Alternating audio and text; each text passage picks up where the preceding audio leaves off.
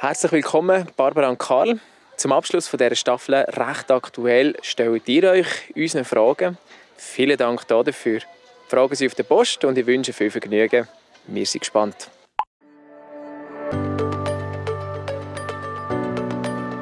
Willkommen zurück, liebe Zuhörerinnen und Zuhörer, bei Recht aktuell, einem Rechtspodcast mit aus dem Leben von der Axara Rechtsschutzversicherung. Nachdem wir bei der letzten Folge vor allem das Verhältnis zu der Vermieterschaft miteinander angeschaut haben, geht es in dieser Folge heute ums Nebeneinander. Wie gut kennt ihr euch aus, wenn es um rechtliche Verhältnisse und Regeln mit den Nachbarn geht? Wir haben nachgefragt bei der Barbara und dem Karl. Ich bin der Leo, schön seid ihr mit dabei. Also ich bin Barbara. Und ich bin der Karl. Wir wohnen äh, in Winterthur. Im, äh, Genauer gesagt in Oberwinterthur. Richtig. Und äh, wir haben ein Haus und wir sind eigentlich umgeben von Nachbarn.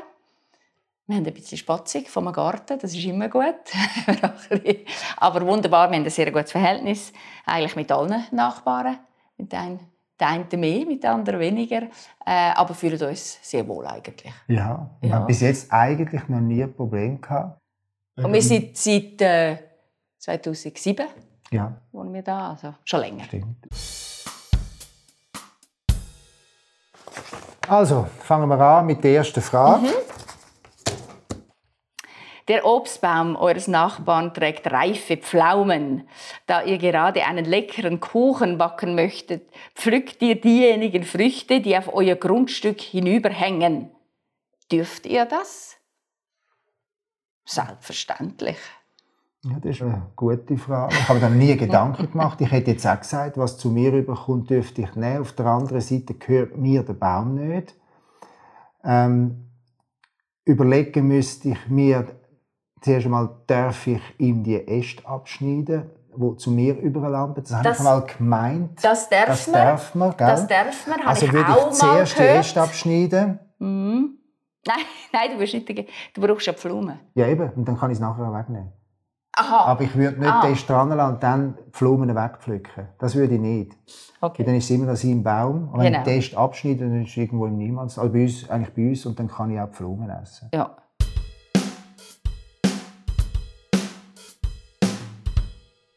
Gehen wir zu der nächsten Frage.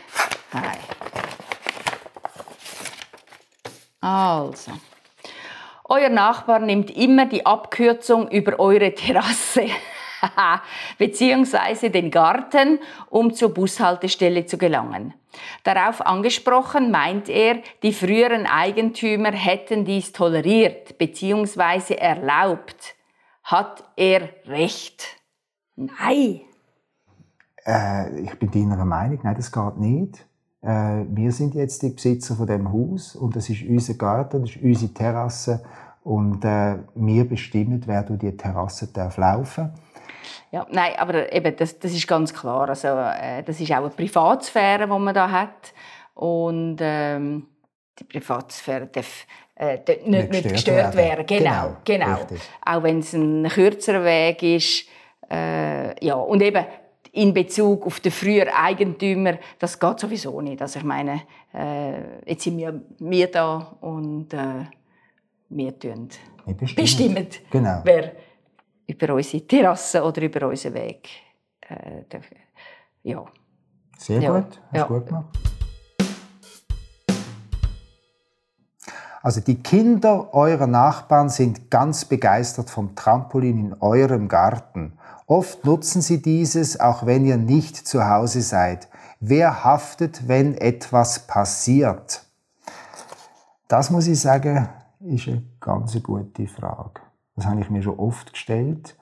Ich meine, es ist unser Trampolin, ist unser Garten. Äh, müssten wir das Trampolin so, äh, wenn wir vorgehen, abbauen, dass man nicht drauf kann? Oder müssen wir den Garten so zumachen, dass dort niemand rein kann? Ganz eine leidige, ja, leidige Sache, ja. Ja, also müssen wir einen grossen Zaun um unser Haus herum machen, damit wir das zumachen können? Ja, nein, das ist ja wieder ein Witz. das, ist, das kannst du ja nicht machen. Das kann man machen. Theoretisch kannst du das machen. Äh, wir können aber einfach sagen, wenn wir vorgehen, tun wir das Trampolin abbauen und stellen es in den Keller runter, dass niemand dort drauf kann. Das ist, glaube ich, eine grosse Sache, so etwas wieder abzubauen. Und wenn wir jetzt einfach das Schild nicht tun, betreten verboten, bei Abwesenheit. Oder Benutzung nur nach Rückfrage mit dem Besitzer. Das Irgendwie müsste so. vielleicht Und ich meine, das Trampolin steht ja. ja bei uns im Garten, also folglich. Ja, schon. Aber eben Kind. Ist ja das schon fast äh, auf fremdem Boden, wo so etwas Natürlich, ja. aber Kinder können zum Beispiel vielleicht noch nicht lesen, können zu wenig gut lesen, verstehen das nicht. Also das ist mir nicht ganz klar. Ich glaube, das ist ja wirklich eine Frage, die man mit einem Jurist müsste besprechen. Und ich glaube, das müssen wir möglichst bald machen, weil das wäre natürlich ganz unangenehm. Äh, wenn da etwas passieren würde. Wenn etwas passieren und wir dann ja, die Schuld müssten übernehmen. Mhm, mhm. Das wäre jetzt die letzte Frage, Karl. Spannend. Ja, spannend. Gut. Euer Nachbar mag es kitschig. Das ganze Haus ist voller Weihnachtsschmuck und Lichter. Das Blinken und Leuchten stört eure nächtliche Ruhe und einen erholsamen Schlaf. Wie viel Licht bzw. Weihnachtsschmuck ist zu viel? Schöne Frage. Ja, das habe ich mir erst überlegt, wenn ich so manchmal an der Straße vorbeilaufe, nicht bei uns, aber wenn es so blinkt, so blau, grün, gelb, und wenn das von meinem Schlafzimmer wäre, ich weiß nicht, ob ich dann so in Weihnachtsstimmung bin und das alles würde tolerieren. Ja, ich weiß es auch nicht. Ich kann mir vorstellen, dass zu normalen Zeiten, ich sage jetzt mal, wenn es dunkel wird, vielleicht bis am Abend um 10 Uhr oder so, ich glaube, da muss man das wahrscheinlich akzeptieren. Das ist jedem seine eigene Sache, was er seinen Garten hineinstellt. Aber über die Nacht, wenn es mich wirklich beim Schlafen stört, müsste ich die Möglichkeit haben, mit dem Nachbarn zu reden, dass er es abstellt. Und wenn er das nicht von sich aus macht, dann müsste es wahrscheinlich eine Möglichkeit geben, dass man ihn dazu bringt, das zu machen. Ich glaube nicht, dass ich das müsste akzeptieren. Mhm. Wobei, wenn du da durch die Stadt durchfährst, so vor Weihnachten, du hast viele die Beleuchtungen, die die ganze Nacht in ja, gut, das ist in der Stadt. Die Stadt ist etwas anderes. Wenn du in der Stadt lebst, dann gehst du natürlich gewisse Risiken ein und und äh, in der Stadt hast du Reklame und so weiter. Das, wobei die meistens auch irgendwann Nacht einmal, glaube ich, abstellen. Und wir sind da in einem Wohngebiet, in einem ruhigen Wohngebiet. Ich glaube schon, dass man da nicht einfach alles machen kann, wie in der Innenstadt. Mhm. Und eine gewisse, äh, eine gewisse Ruhe ähm, müsste eigentlich gewährleistet sein. Ruhig sein.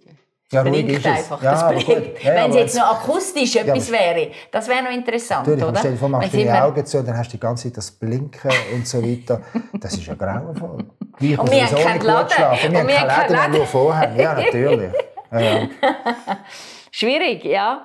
Äh, also ich glaube auch wieder, man müsste mit dem Nachbar das Gespräch suchen und, äh, und ihm das schildern. Ja. Bei aller Liebe zu. Meine Kitschigkeit, da können wir nichts dagegen machen. Also, ob es kitschig Nein, ist oder nicht. das ist seine, seine Freiheit. Ja, Aber dass das irgendwo vielleicht Grenzen hat, dass es irgendwo dann äh, ablöscht.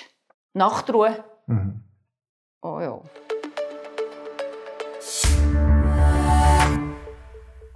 Besten Dank, Barbara und Karl, für die interessanten und angeregten Diskussionen, die ihr hier geführt habt.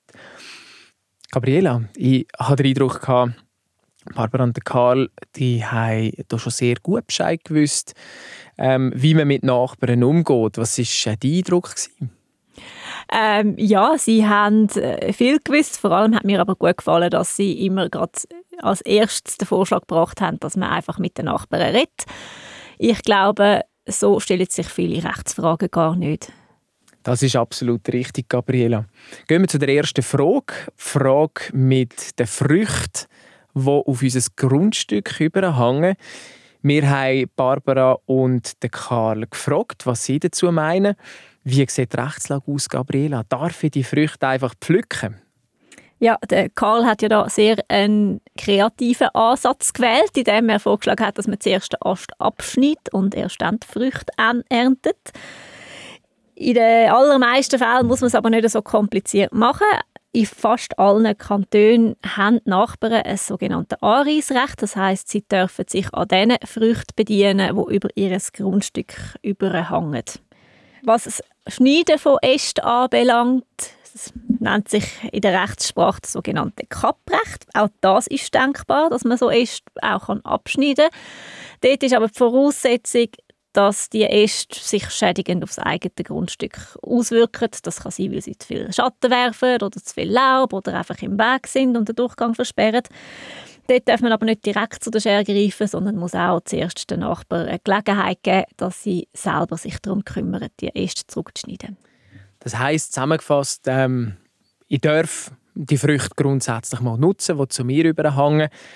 Ähm, was mich jetzt noch wundern würde, teilweise ist es so, ein Kuchen braucht viel Früchte und ähm, wenn jetzt hier zu wenig Früchte beispielsweise zu mir aufs Grundstück würden überhängen, aber ähm, sagen wir mal aufs Trottoir hängt auch ein grosser Ast mit vielen Früchten, darf ich dann dieselben Früchte allenfalls pflücken? Oder wie sieht das dort aus? Nein, weder die Früchte, die beim Nachbarn im Garten hängen, noch die, die über den öffentlichen Grund hängen, darfst du pflücken gehen wir weg von feinen Früchten hin zu einer Situation, wo sicherlich einige von euch, liebe Zuhörerinnen und Zuhörer, auch kennen werden. Es geht um einen Nachbar, der die Abkürzung über unser Grundstück nimmt und darauf angesprochen, denn eigentlich der Ansicht ist, er hat das auch schon beim früheren Eigentümer dürfen, der hat das toleriert. Jetzt sind Barbara und Karl klar der Ansicht, das geht überhaupt nicht. Gabriela, ist das so klar, wie Barbara und Karl das denken, oder hat es da einen Fallstrick drin? Ja, ja, nein, es ist so klar, wie sie sich das vorgestellt haben. Es gibt da nicht ein eigentliches Gewohnheitsrecht und nur weil der Voreigentümer das so toleriert haben, sind sie an das nicht mehr gebunden. Äh, Ausnahme würde es nur dann geben, wenn das Wegrecht auf ihrem Grundstück im Grundbuch eingetragen wäre. Dann gilt das für alle, auch für künftige Eigentümer vom Grundstück.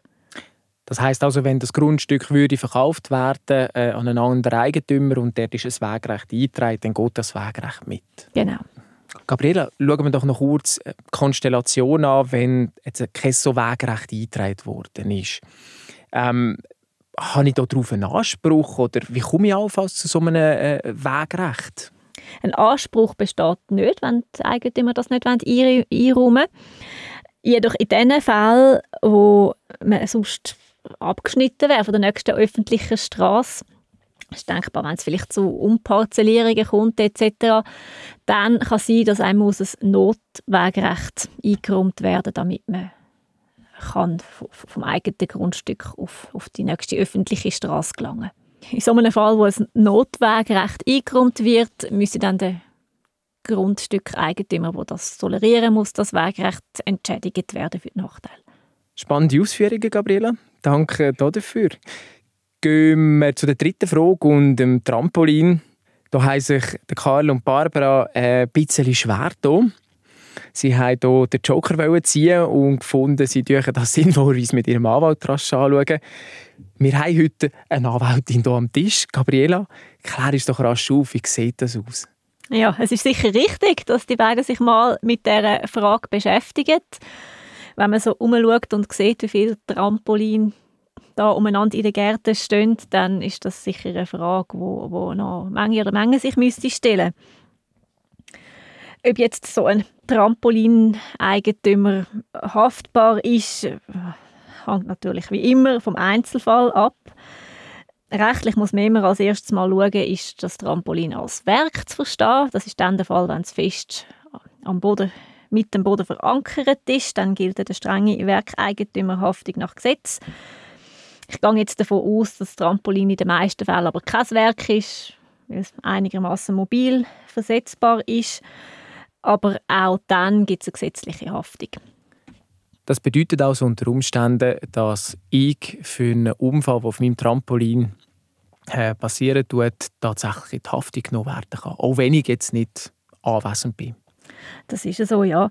Das Gesetz ähm, sieht es so, dass wenn du das Trampolin aufstellst, dann schaffst du mit dem eine Gefahr. Und du bist darum auch dafür verantwortlich, alles Zumutbare zu unternehmen, dass eben niemand aufgrund von dieser Gefahr zu Schaden kommt.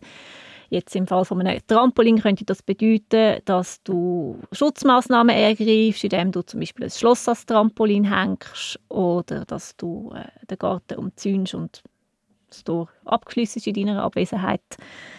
Einfach nur ein Schild aufstellen, wo heißt Zutritt verboten, das lange leider nicht, um sich von einer Haftung zu befreien. Ich glaube, das bringt der ein oder andere Trampolinbesitzer ein bisschen zum Nachdenken. Gehen wir noch zu unserer letzten Frage. Ähm, wir haben von Karl und Barbara wissen, wie sieht es denn mit Weihnachtsschmuck und Lichter aus, wenn die Lichter der erholsame Schlaf stören tun. Was ist dort zu viel? Gabriela, kannst du uns da aufklären? Ja, ich glaube, über die Frage, ob Weihnachtsdekoration zu viel ist oder kitschig ist, lässt sich streiten. Ich finde, Barbara hat sich aber sehr gute Gedanken gemacht, indem sie auch überlegt hat, dass es vielleicht darauf ankommt, wo das man wohnt. Ich denke, man kann sagen, im Wohngebiet stellen zur Weihnachtsbeleuchtungen durchaus einen üblichen Anblick dar und ähm, ja, ist ja so nicht zu beanstanden.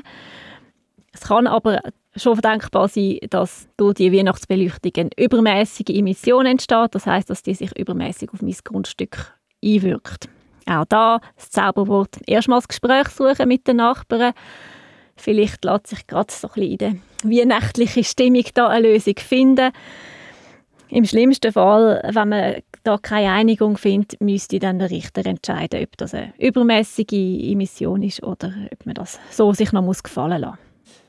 Gabriela, du redest von übermäßig. Jetzt ist es immer ein bisschen schwierig, sich etwas darunter vorzustellen. Ähm, kannst du uns ein Beispiel machen, was, was ist zu viel und was ist in einem tolerierbaren Maß?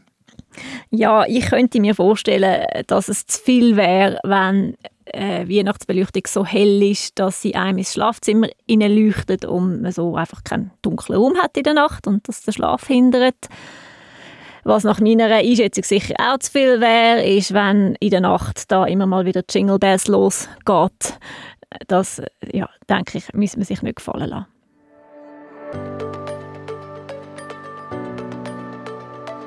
Ja, wir sind schon wieder am Ende von dieser Staffel recht aktuell.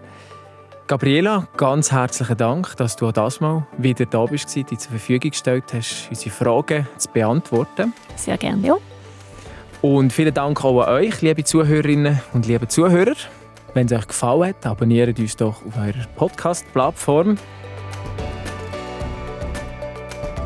Das war sie, die äh, letzte Folge der zweiten Staffel. Recht aktuell.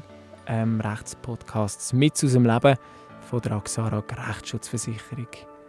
Ich bin der Leo. Macht's gut.